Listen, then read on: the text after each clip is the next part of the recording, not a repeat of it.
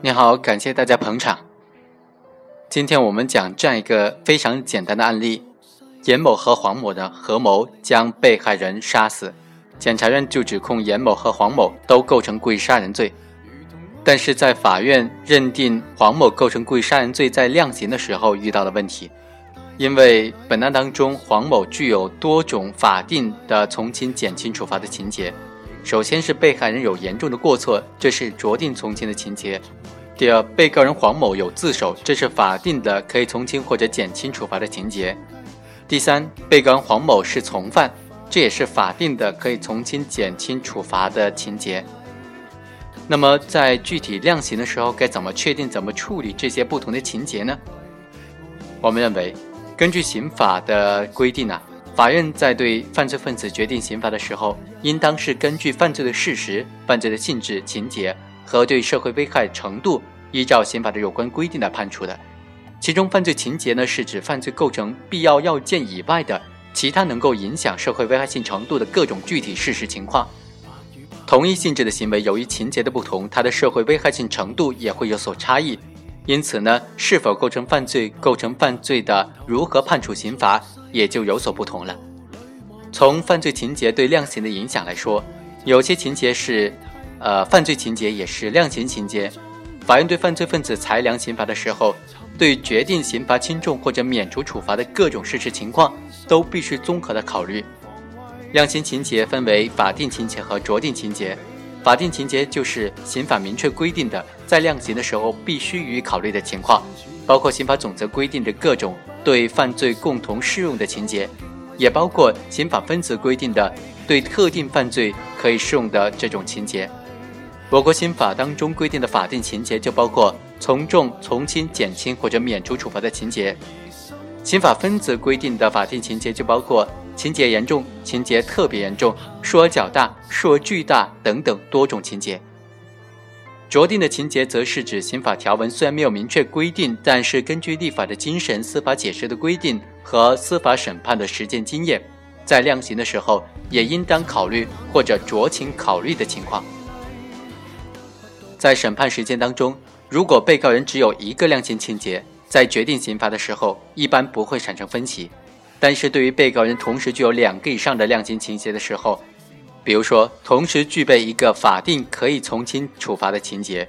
一个法定应当从轻处罚的情节，还有一个法定应当减轻处罚的情节，或者是还有其他的酌定从轻处罚的情节的时候，该怎么具体决定刑罚呢？这就比较难以准确的把握了，没有也不可能有一个具体的把握的原则的。只能够综合考虑案件的具体情况，综合考虑案件的各种因素，慎重作出决定。就本案来说吧，被告人严某和黄某犯有故意杀人罪，造成一人死亡的后果，依照刑法第二百三十二条的规定，有两个量刑档次，即死刑、无期徒刑、十年以上有期徒刑和三年以上十年以下有期徒刑。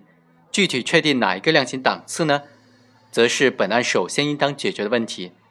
被告人严某和黄某是出于激愤杀人，又具有防卫的性质，而且被害人具有严重的过错，因此他的杀人行为应当和严重危害社会治安的故意杀人案件有所区别的。最高人民法院在全国法院维护农村稳定刑事审判工作座谈会纪要对这个问题就做出了明确的阐释，